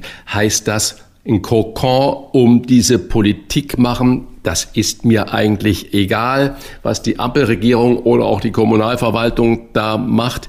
Und ich gucke, das ist bei mir, wie Sie es gerade schon geschrieben haben, der Rückzug ins Private und dann ist das Leben ja gar nicht so schlimm. Ist das aus Ihren Studien ablesbar? Ja und nein, weil äh, es ist nicht immer nur dieser komplette Rückzug, sondern der Rückzug hat so eine Funktion so im Schwanken der Menschen. Also wir erleben mehr so eine schwankende Involvierung. Äh, also an einem Tag riecht man sich auf, auch in den Gesprächen echauffiert sich. Aber dann, ja, denkt man auch daran, eine andere Koalition wird es auch nicht viel besser machen. Also es gibt so was wie so kurzfristige Erregungswellen und dann will man auch sich wieder beruhigen und an das ganze Zeug nicht denken, an die ganzen Krisen hinter sich lassen. Ähm, da spielt natürlich auch mit rein äh, die schnelllebige äh, Medienwelt, wo Nachrichtenzyklen ja fast im Tagesrhythmus über uns herschwappen. Also Montags Bauernprotest, Dienstag ist die ganze Welt schon wieder mit der Trauer um den Kaiser Franz Beckenbauer beschäftigt. Also ähm, bei diesem Staccato, wie schnell diese Erregungswellen sich alle ablösen, da kommt man ja gar nicht mit und dann will man auch wieder abschalten. Und dann macht man aber wieder mit und regt sich über was auf. Ist alles am Ende doch eine Frage der inneren Einstellung. Also statt Mist, die Bahn fährt mal wieder nicht, dann doch besser die Einstellung, Gott sei Dank, am Wochenende fährt die Bahn wieder oder wie es heute heißt, Pünktlichkeit ist, wenn das Datum stimmt. Ja, ein bisschen ist das auch so. Äh, und ein bisschen gleichen wir uns an die ja, Normalität an, die so andere europäische Länder schon seit langer Zeit erleben. Also, wo Sie das ansprechen mit der Bahn, also in England gibt es an vielen Bahngleisen gar keine Fahrpläne mehr, sondern da stehen nur die Richtungen, wohin die Züge fahren. Und da ist das wirklich so, man wartet einfach so lange, bis da ein Zug kommt. Und äh, ähnlich ist das auch in Italien oder Griechenland. Also wir sind in Deutschland halt bislang an ein sehr hohes Niveau von Funktionieren gewöhnt und lernen jetzt Abschied zu nehmen von der Vorstellung, dass äh, die Infrastruktur in der Regel immer gut funktioniert, dass man da die Rechte einklagen kann und so. Da werden ja auch immer mehr Rechte geschaffen, zum Beispiel Recht auf Kindertagesstätte. Aber was hilft das, wenn man dann morgens den Anruf kriegt, heute wieder geschlossen? Äh, also andere Länder in Europa haben sich auch längst daran gewöhnt, dass es nicht immer so perfekt läuft. Also Nehmen Sie das englische Gesundheitssystem, da geht im Grunde seit Jahren nichts mehr. Und äh, die Engländer sind äh, äh, ja auch daran gewöhnt, sich durchzuwurschteln und fahren dann für Operationen ins Ausland. Und unlängst gab es sogar eine Zeitungsmeldung, dass ukrainische Flüchtlinge aus London zurück nach Kiew gegangen sind, weil sie in dem dortigen Krankenhaus eher einen OP-Termin bekommen haben als im englischen System. Und er wohlgemerkt ein Krankenhaus in Kiew, was, was häufig von Drohnen und Raketen angegriffen wird. Ja, das beruhigt mich natürlich überhaupt nicht, diese ganzen Sachen. Und wenn man dann nochmal an diese Resilienzproblematik sieht, also sich zurückziehen und sagen, okay, es ist halt so, dann fliege ich halt ins Ausland, mache das und das, ist natürlich in meinen Augen eine Katastrophe, dieses sich damit abfinden. Und wenn ich nochmal an den Start unseres Gesprächs zurückkehren darf mit meiner letzten Frage. Wir haben am Anfang die INSA-Studie ziert, wo festgestellt wurde, die Hälfte der Bevölkerung eigentlich mit der Ampelregierung durch ist. Zwangsläufig dann als letzte Frage, was müsste denn die Ampelregierung tun, um Bauern, Lokführer, Klimaschützer, Protestwähler und die, die durch sind mit ihnen, wieder für die Politik zu gewinnen? Haben Sie da ein Rezept? Ob da ein Rückgewinn des Vertrauens noch möglich ist, das kann ich wirklich nicht sagen. Also es ist in der Tat so, dass wir aktuell wirklich an einem gewissen Tiefpunkt sind. Ähm, ich wollte auch keinesfalls hier nicht das Missverständnis äh, provozieren, dass ich denke, das ist die einzige und die notwendige Konsequenz. Wir alle müssen Phlegmatiker werden, wir alle müssen uns durchwursteln. Ich selber sehe das persönlich auch sehr kritisch, aber äh, die Situation ist halt aktuell äh, ja sehr äh, an einem Tiefpunkt angelangt. Wenn man an positive Wendung denken würde, dann, dann wäre natürlich ein Rezept besser erklären, warum äh, eine Regierung was vorhat. Äh, warum auch Einschränkungen notwendig sind, Appelle an die Solidarität, dafür werben, dass man gemeinsam dann auch weiterkommt. Ich denke, als es schon mal so eine Krise gab, kam ein, kan ein Kanzler Gerhard Schröder und hat äh, viel, es viel besser geschafft, so eine Aufbruchsstimmung zu schaffen. Ähm, es wäre auch wichtig, genauer realistische Pläne darzulegen. Also was sind jetzt Aktionspläne? Was könnte im nächsten Jahr in den Schulen passieren? Was könnte im Gesundheitssystem passieren? Ähm, das Wort Reform ist aber weitgehend verbrannt, da erwartet man nur Schlimmstes.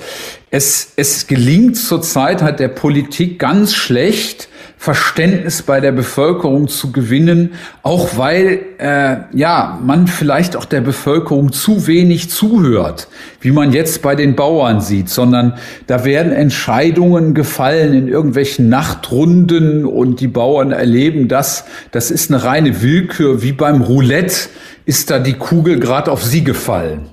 Und ähm, ja, äh, es gibt natürlich auch den Hintergrund, dass die einzelnen Politikgebiete so komplex sind und alles so aufgefächert, weil die Kompetenzen so chaotisch aufgesplittet sind, dass alles unendlich schwierig erscheint und der Knoten einfach nicht platzen will. Aber es gibt bei dieser Ampelregierung eben noch ein Grundproblem, was dahinter liegt. Also die Bürger gewinnen eben nicht den Eindruck, dass diese Koalition an einem Strang zieht. Da äh, will wollen halt äh, die Grünen ideologisch was ganz anderes als die FDP und die SPD will wieder was ganz anderes. Und äh, ich denke, das ist jetzt mit den Haushaltsnöten auch endgültig klar geworden.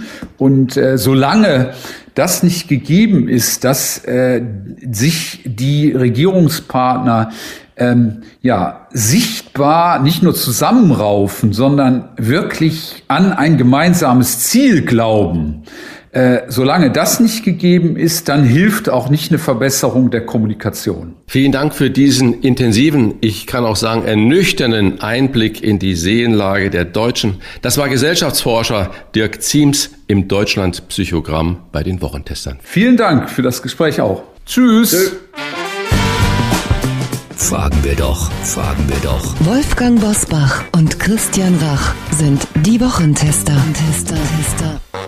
Immer wenn das neue Jahr beginnt, macht er uns fit. Wir haben mit ihm schon über unseren Stoffwechsel gesprochen und über unsere Muskeln. Jedes Mal mit überraschenden Erkenntnissen und Tipps, wie man ein bewussteres Leben in den Alltag integrieren kann. Seit einiger Zeit ist er auch als Podcaster aktiv für die Hör zu, den Kölner Stadtanzeiger und an der Seite von Peter Grossmann im Podcast Die wundersame Welt des Sports.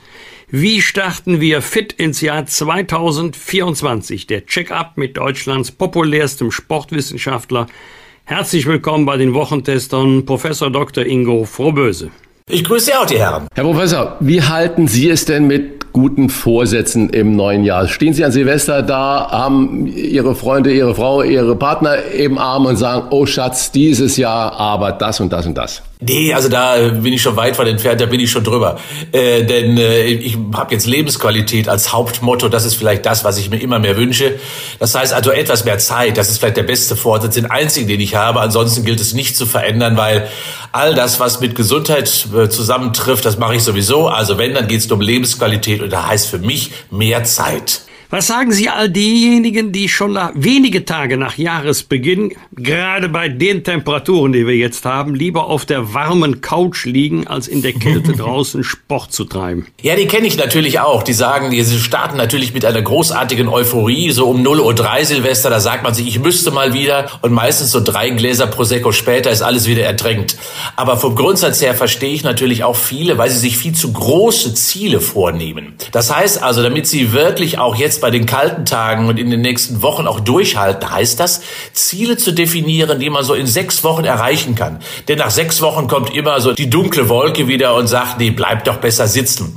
Und dieses kleine Ziel nach sechs Wochen zu erreichen, da sollte man sich dann belohnen. Und dann wieder das nächste Ziel, krault man sich so ein wenig hervor, so alle sechs Wochen neue Ziele zu definieren. Und dann erreicht man irgendwann eine Lebensqualität, die dann auch dauerhaft ist. Ich mache mit einer Handvoll gestandenen Männern zweimal die Woche Yoga, das seit vielen, vielen Jahren dehnen, halten, strecken und auch Herzkreislauf ist dabei. Und immer wieder höre ich auch, oh nee, das ist ja überhaupt nicht für mich oder Joggen ist nichts für mich. Kann man Leute überzeugen von irgendwas oder sollte man das überhaupt? Gibt es unterschiedliche Sporttypen? Ja, die gibt es natürlich. Es gibt auf jeden Fall diejenigen, die einen Ball brauchen. Das sind die Spieler und Spielerinnen, die also irgendwie sagen, ja, ich kann nur in der Gruppe mit einem Ball, weil ich brauche immer so ein bisschen Wettkampf, ich brauche ein bisschen Erlebnis, ich brauche ein bisschen Spaß dabei. Und dann gibt es ja diejenigen, die wir auch kennen, die einfach ganz stupide im Wald, einfach ganz alleine am liebsten, äh, vielleicht sogar äh, ohne Partner oder Partnerin, dann irgendwie so ein bisschen laufen, walken, Nordic walken oder Radfahren.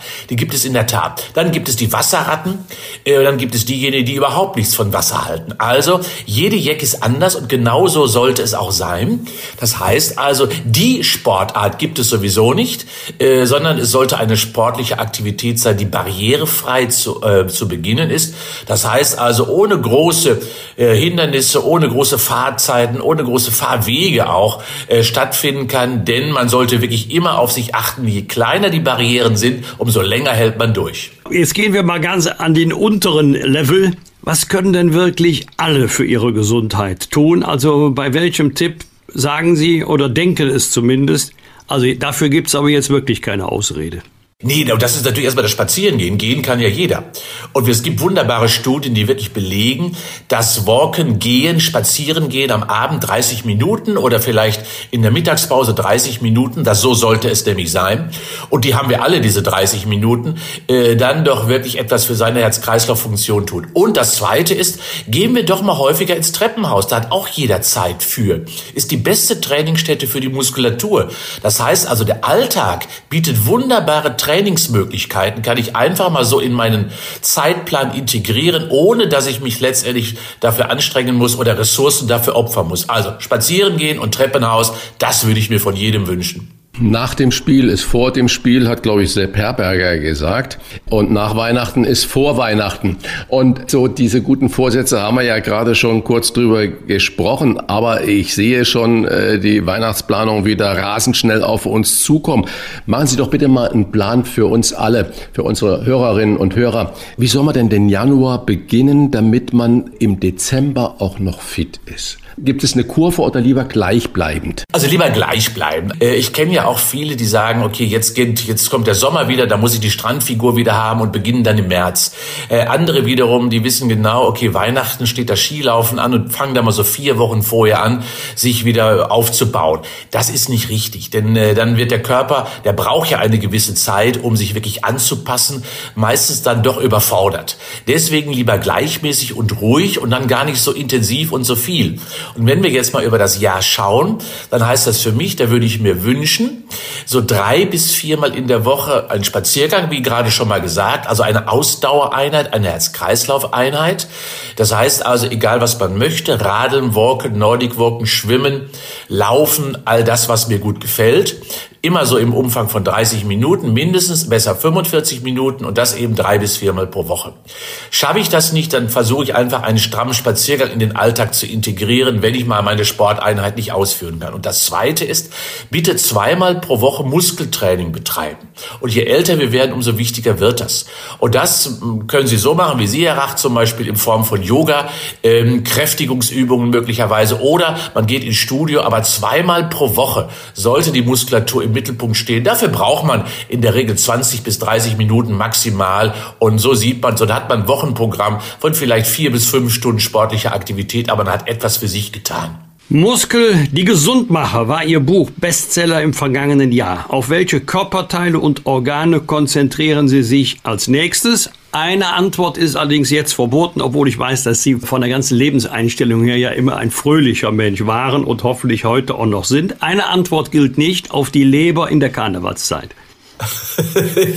das kann ich mir sehr gut vorstellen. Nein, äh, grundsätzlich äh, ist es in der Tat so, äh, dass neben der Muskulatur ich mich also sehr intensiv ja auch mit dem Gehirn beschäftige, weil das Gehirn ist ja das, wo wir mit zunehmendem Alter auch uns immer Gedanken machen müssen, wie bleibt das eigentlich fit? Und auch da gibt es eine klare Botschaft, da ist Bewegung, wissen wir bei den Kindern, die lernen, die formen ihr Gehirn letztendlich auch durch körperliche Aktivität immer. Und genau das Gleiche passiert bei uns im Alter auch. Je mehr wir letztendlich unterwegs sind und je mehr wir körperlich aktiv sind, umso mehr profitiert das Gehirn davon. Und das ist also die nächste Aufgabe, der ich mich so ein bisschen stelle. Also schauen wir mal etwas tiefer in unsere Denkfabrik hinein. In äh, den Medien geistert ja im Moment so ein Begriff herum, ich glaube Longevity wird es ausgesprochen. Äh, Mediziner versprechen ein längeres, gesundes Leben, oft verbunden mit der ein oder anderen auch teuren Pille. Was halten Sie denn davon? Und erzählen Sie mal unseren Hörern, was ist damit überhaupt gemeint? Das heißt in der Tat, äh, Langlebigkeit soll hergestellt werden. Und es gibt, der Trend kommt natürlich wie immer aus Amerika ähm, und dort soll Altern geheilt werden, weil wir Altern als Krankheit verstehen. Und das halte ich für absoluten Quatsch. Altern ist eine wunderbare äh, Lösung der, der Biologie und ist eine gesunde Lösung letztendlich, um wirklich über das Leben vernünftig auch zu kommen. Und das bedeutet, also Altern ist für mich keine Krankheit. Und deswegen ist der Kampf äh, gegen das Altern für mich werden wir sowieso verlieren. Und das nur äh, über künstliche Mittel in irgendeiner Form zu realisieren und möglich zu machen, ist auch ein Trugschluss, weil wir immer nur an einem kleinen Schräubchen drehen. Wir nehmen ein Produkt möglicherweise, um etwas äh, in einer bestimmten Richtung zu verändern. Aber trotz allem werden wir damit zum Beispiel nicht den Geist jünger machen. Wir werden die, äh, unsere Einstellung, unsere Gedanken, unsere Erfahrung nicht verjüngen können. Denn die schleppen wir zum Glück immer mit. Und insofern werden wir so ein bisschen am Körper herumschrauben, aber das, was wir so an mentaler, an kognitiver Leistungsfähigkeit haben, das wird immer im Sinne der Langlebigkeit auch uns erhalten bleiben. Heißt in der Summe, äh, Langlebigkeit als Krankheit äh, oder als Kampf für die Krankheit oder gegen die Krankheit zu definieren, ja, wird ein gutes Geschäft wahrscheinlich sein. Da werden Hormone äh, verabreicht, da werden Pillen verabreicht. Aber ich würde immer sagen, nein.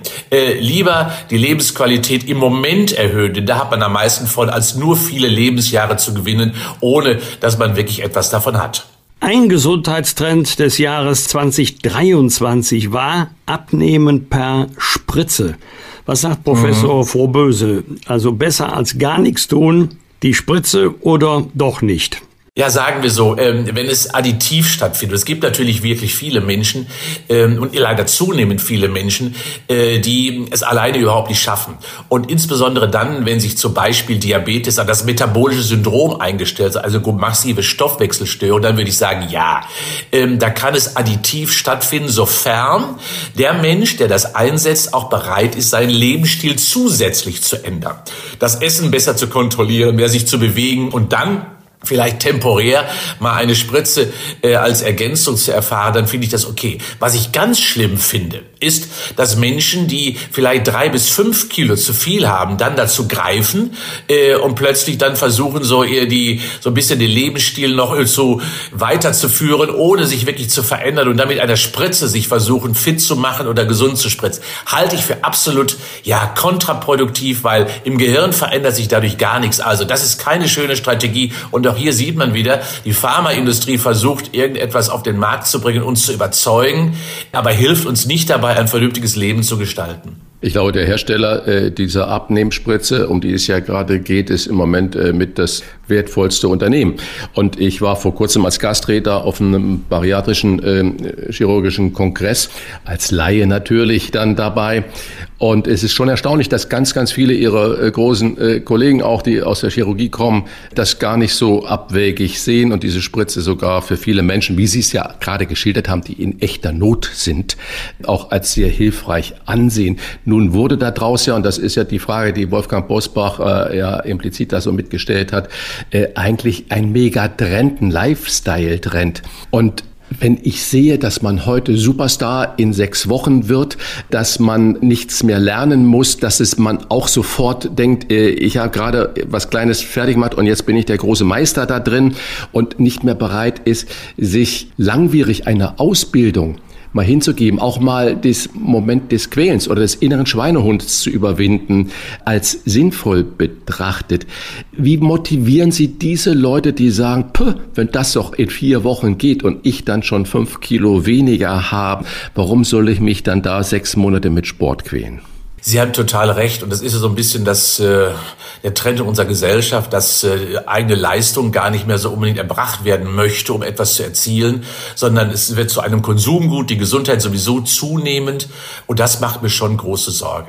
Ja, wie begeistere ich die Menschen, indem ich ihnen sage, weißt du was, wenn du äh, die Spritze wieder absetzt, ist alles wieder beim Alten. Das heißt also, du wirst ganz schnell wieder zurückfallen, weil äh, diese Medikamente oder Spritzen oder Pharmazeutika, die helfen ja nur in dem Moment, in indem ich sie nehme. Und wer möchte denn ein Leben lang wirklich an der Nadel dann hängen? Das wollen wir doch alle nicht.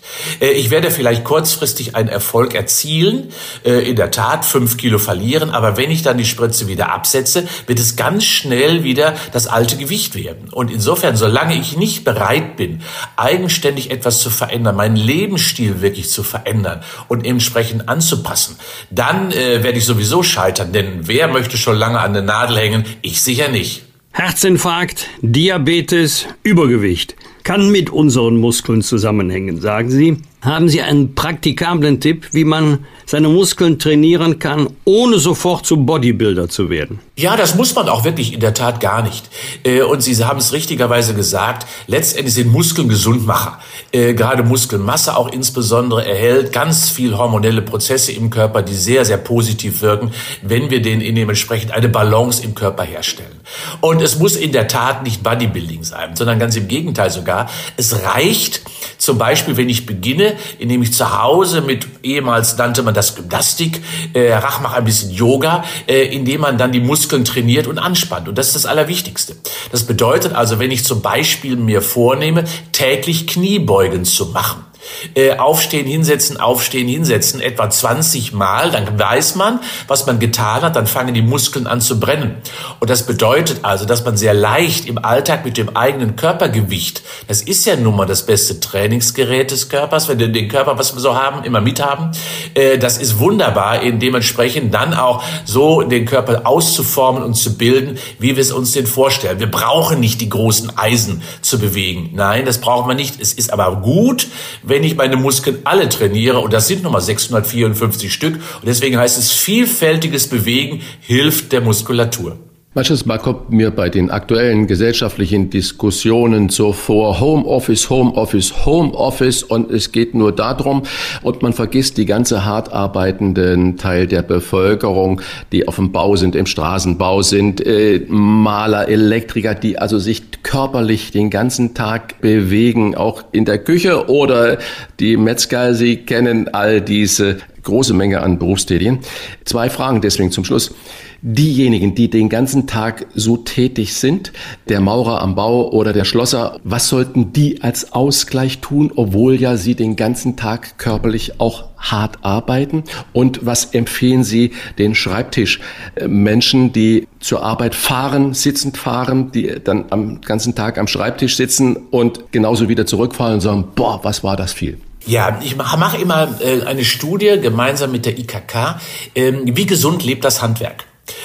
Und ich schaue mir also die Handwerker an und schaue mir natürlich auch daran an, was machen die, was haben die für Beschwerden. Und natürlich, wie Sie richtigerweise sagen, haben die häufig Überlastungsschäden in Anführungsstrichen, weil sie sehr viel Aufgaben eben körperlich betätigen. Das heißt aber auf der anderen Seite auch, und Sie haben das Wort Ausgleich auch schon genannt, dass der Ausgleich nicht sein kann, auch für die Handwerker und Handwerkerinnen, nichts zu tun, sondern ganz im Gegenteil, sie brauchen dringend eine Herz-Kreislauf-Belastung, weil ähm, letztendlich ist das Handwerk immer kurzfristige muskuläre Beanspruchungen, weniger Herz-Kreislauf-Belastung. Das heißt also, der Ausgleich wäre hier, um länger belastbar zu sein, um länger auch leistungsfähig im Beruf zu bleiben, heißt das Ausdauertraining als Ausgleich für den Handwerker und die Handwerkerin wirklich fast jeden jeden zweiten Tag auszuführen.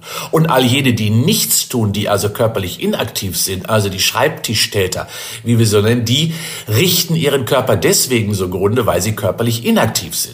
Und denen würde ich empfehlen, erster Tipp, bitte jede Stunde fünf Minuten den Platz, den Schreibtisch verlassen und äh, ein wenig körperliche Aktivität ausführen. Sei es, man geht mal eben ein paar Schritte, sei es, man läuft mal eben auf der Stelle, sei es darum, man macht mal eben ein Bewegungsübungen vor dem offenen Fenster. Das heißt also stündlich Inaktivitätszeiten für mindestens fünf Minuten unterbrechen und vor allen Dingen auch den Transport, den Weg zur Arbeit, den Weg zum Homeoffice nutzen, äh, um letztendlich körperlich aktiv zu werden. Ich frage mich sowieso, warum die Menschen im Homeoffice nicht morgens zur Arbeit gehen. Man kann doch morgens das Haus mal kurz verlassen und zurückkommen. Ist doch ein wunderbares Signal, auch für den Körper. Jetzt geht es los. Und genauso kann man abends wieder nach Hause gehen, nach getaner Arbeit, auch im Homeoffice und entspannt sich dabei sogar nach seiner Homeoffice-Arbeit. Vielen Dank für diesen Jahrescheckup und die wertvollen Tipps an Professor Dr. Ingo Frohböse. Wer dieses Thema noch vertiefen will, den empfehlen wir seine immer noch aktuellen Bücher Muskeln, die Gesundmacher und der Stoffwechselkompass. Und wer lieber seine Stimme hört, dem empfehlen wir seinen Podcast Fit und Gesund mit Professor Frohböse. Herzlichen Dank für das Gespräch. Vielen Dank Ihnen auch.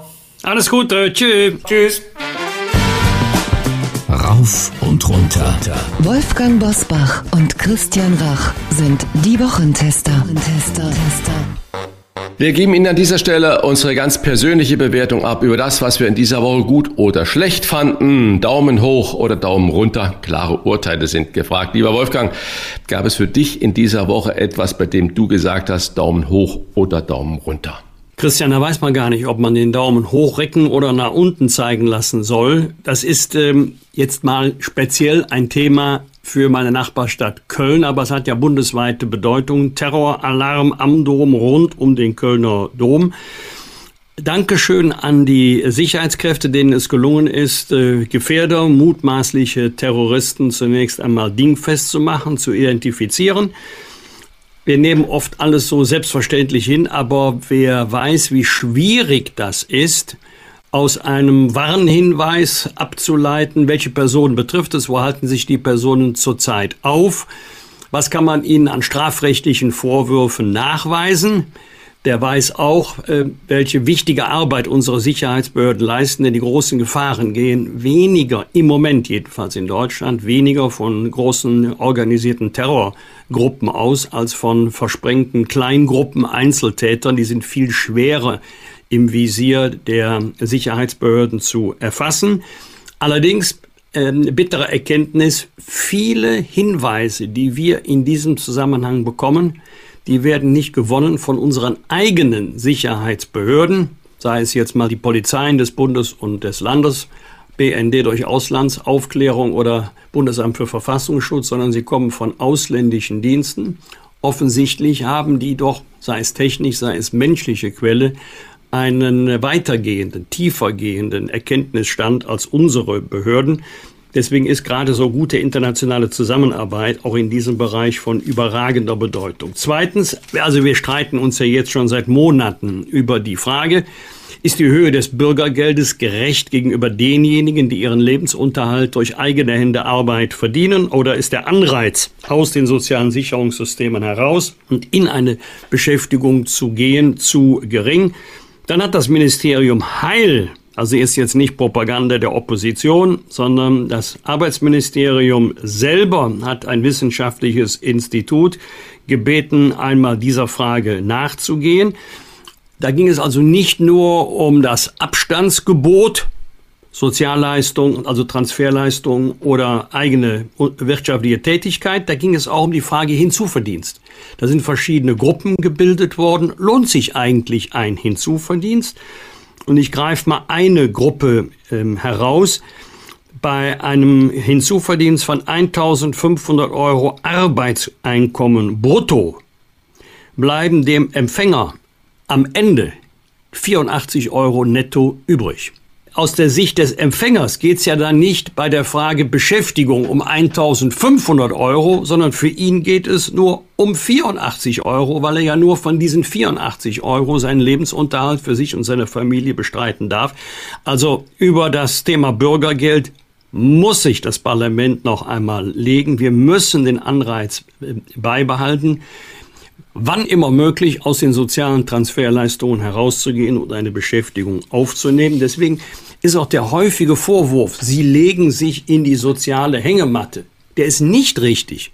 Man müsste vielmehr fragen, legt der Staat Sie da hinein? Also sind die Angebote, die der Staat macht, so attraktiv, dass es sich aus der Sicht der Empfänger eben nicht lohnt, aus dem System heraus und in eine Beschäftigung, am besten in eine sozialversicherungspflichtige Beschäftigung hereinzugehen. Dritter Punkt, ganz aktuell, Lieferungen von Eurofighter an Saudi-Arabien.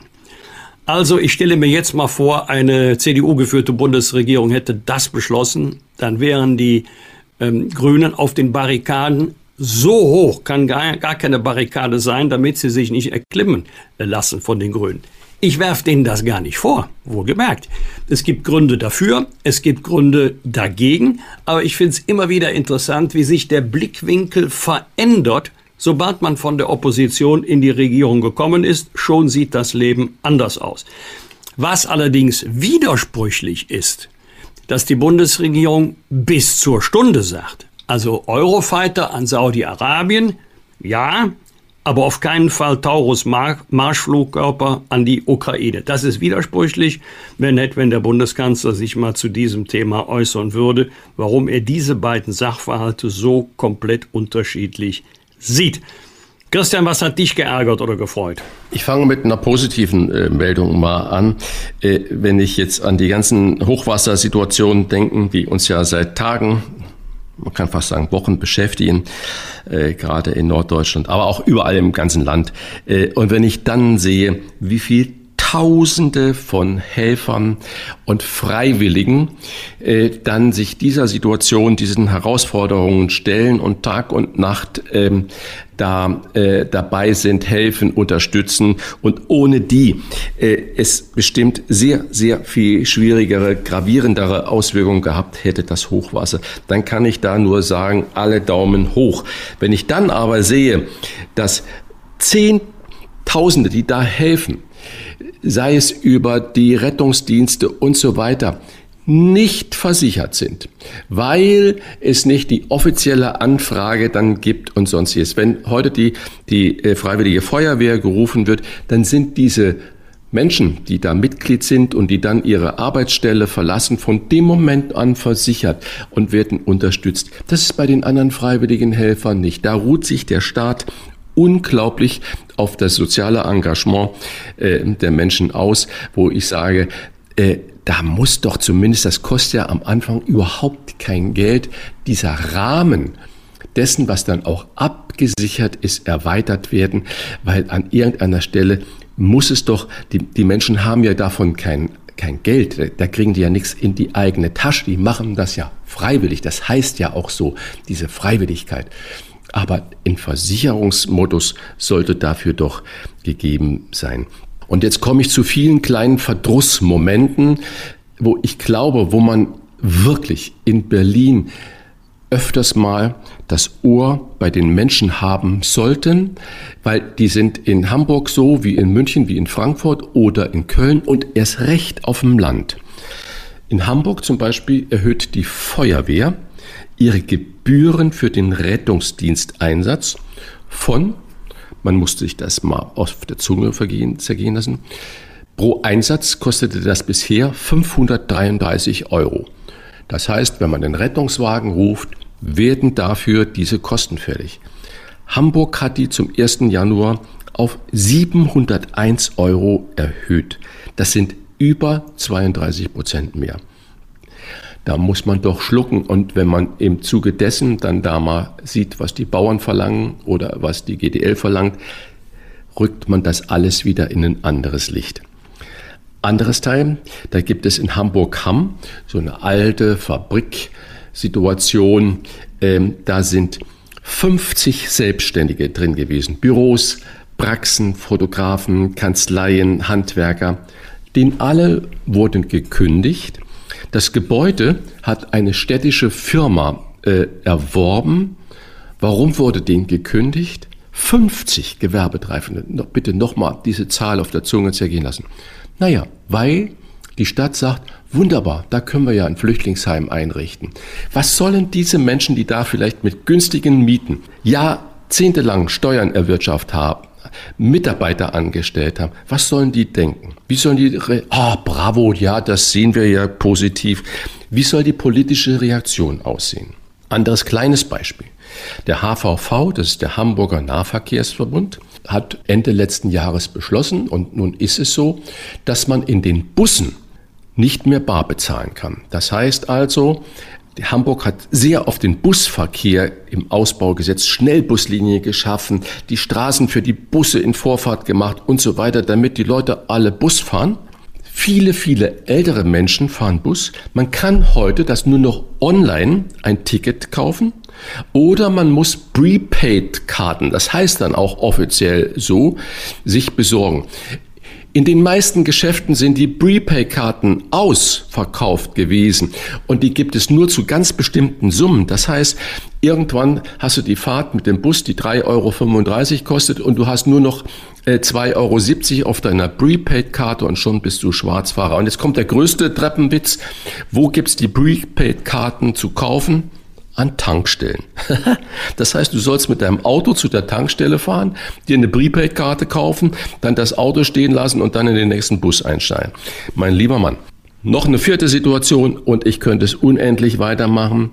Da wird in einem äh, wohlhabenden Stadtviertel in Harvestehude ein Kreisverkehr eingebaut an einer Kreuzung, die seit Jahrhunderten so besteht, wo es nie Probleme gab. Okay, so weit, so gut. Kreisverkehr ist in vielen Nachbarländern ein Gang und Gäbe. Nun gibt es an diesem Kreisverkehr, vorher Kreuzung, auch in einem der Häuser eine Tiefgarage. Die Tiefgarage darf jetzt ab sofort, obwohl es seit 1952 eine Genehmigung dafür gibt, nicht mehr angefahren werden, darf nicht mehr, kann nicht mehr angefahren werden, weil der Kreisverkehr das nicht mehr zulässt. Begründung, ja, der Kreisverkehr sorgt für mehr Sicherheit und am Ende stehen da die Fahrradfahrenden wieder da hinten dran, so wird es dann argumentiert.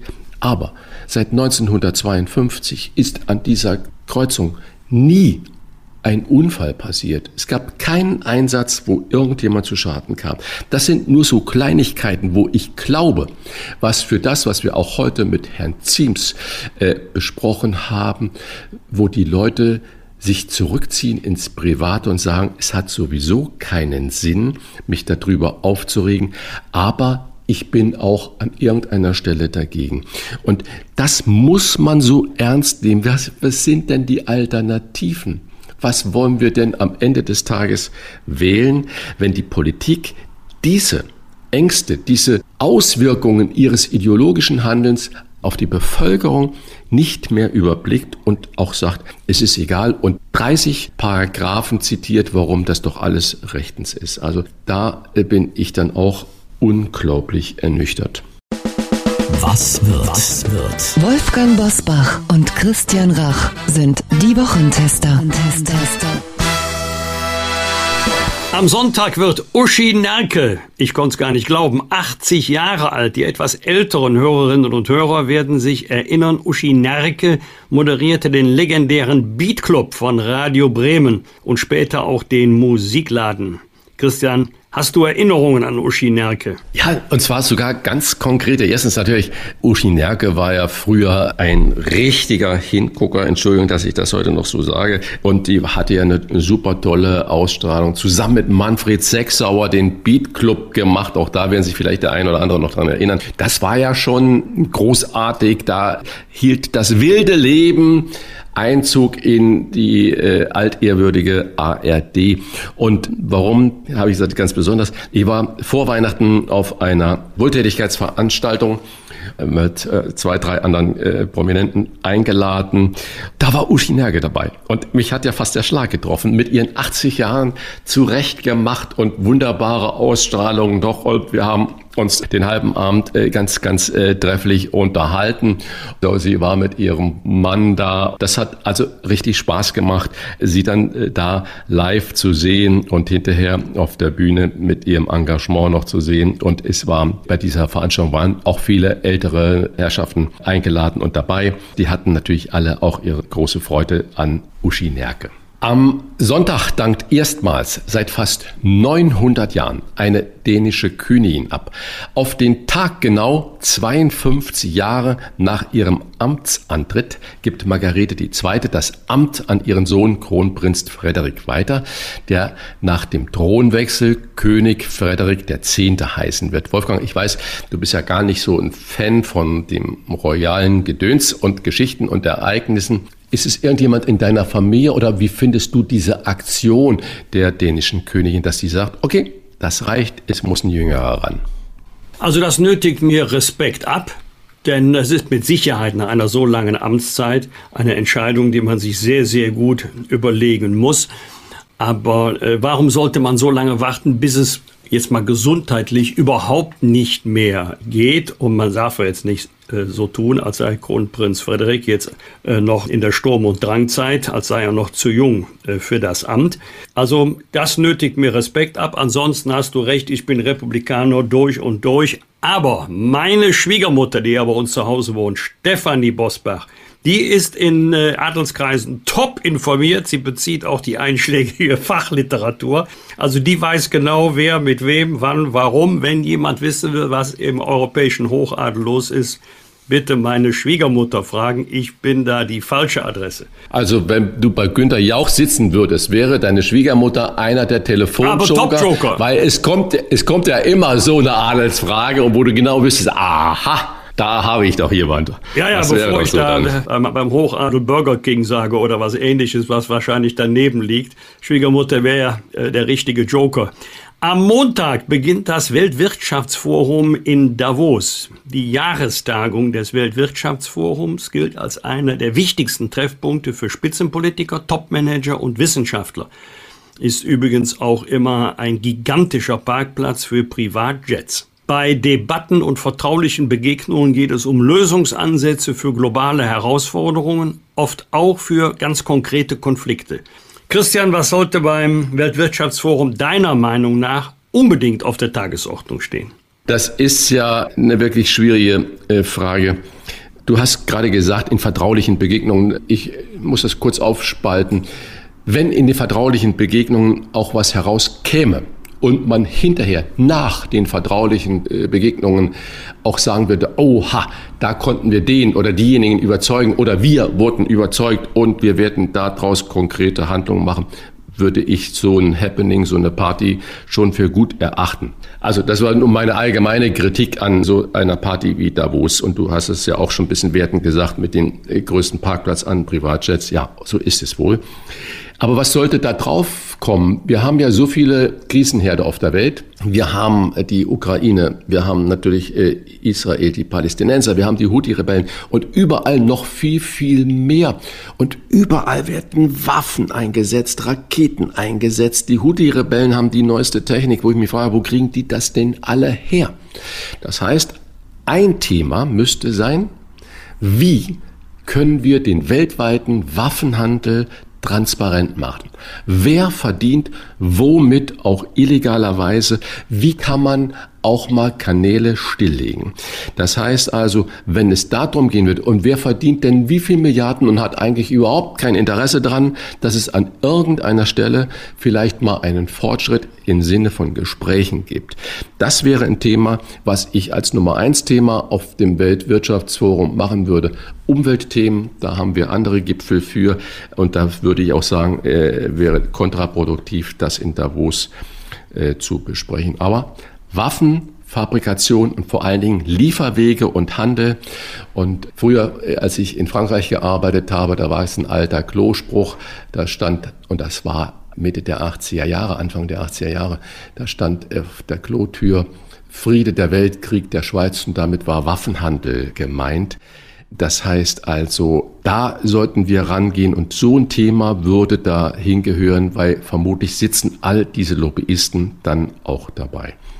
Wolfgang, am Montag schließen die Landwirte ihre Protestwoche mit einer Großdemonstration in Berlin ab.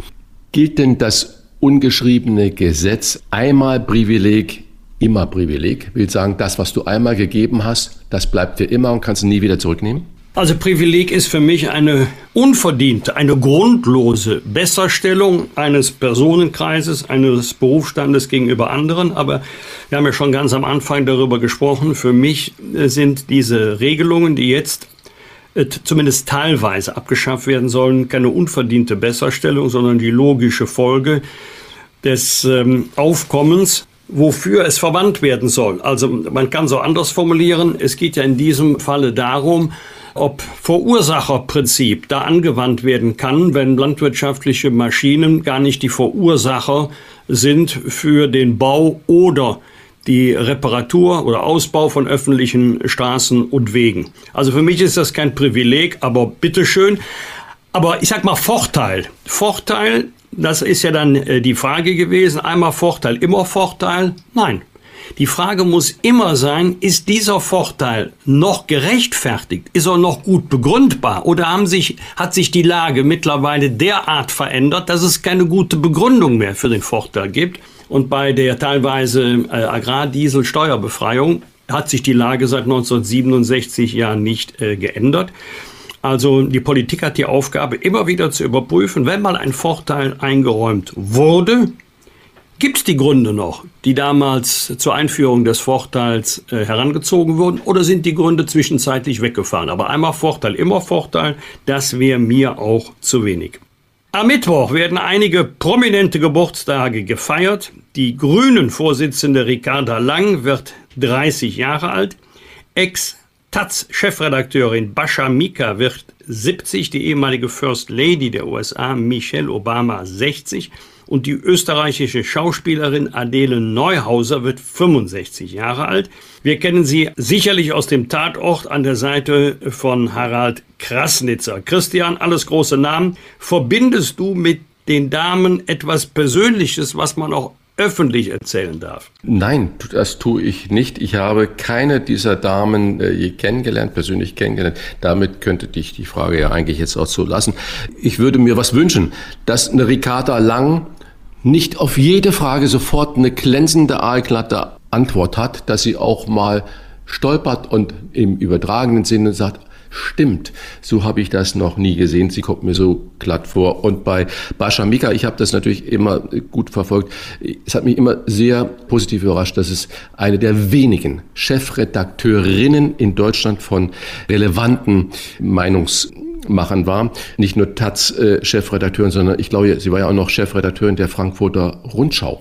Und das muss man erstmal in diesem Haifischbecken äh, schreibende Zunft auch hinbekommen. Also da kann man nur äh, applaudieren. Und wenn ich Michelle Obama sehe und dann an Kamala Harris denke, die ja so furios jedenfalls bei uns hochgeschrieben und gelobt wurde, von der man absolut nichts mehr hört, wenn eine Michelle Obama Vizepräsidentin gewesen wäre, konditional, äh, hätte vielleicht äh, heute Joe Biden eine Person, wo er sagt, ja, die kann eine tolle Nachfolgerin für mich werden und es ist eine Frau an der Spitze. Adele Neuhäuser, ich finde sie ganz wunderbar, wo man sieht, es geht nicht nur um Hollywood-Schönheit im Film, sondern es geht um Charakter, es geht um Inhalt und es geht um Spielen. Also bravo, Adele Neuhäuser. Bosbach und Rach. Im Internet diewochentester.de das waren die Wochentester mit Unterstützung vom Kölner Stadtanzeiger und dem Redaktionsnetzwerk Deutschland. Wenn Sie Kritik, Lob oder einfach nur eine Anregung für unseren Podcast haben, schreiben Sie uns auf unserer Internet- und auf unserer Facebook-Seite.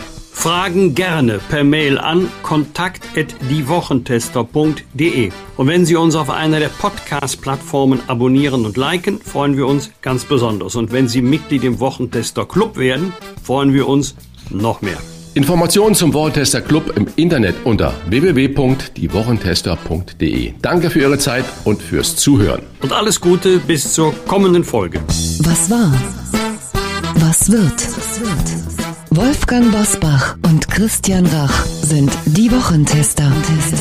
Ein maßgenau Podcast. Powered bei Redaktionsnetzwerk Deutschland und Kölner Stadtanzeiger.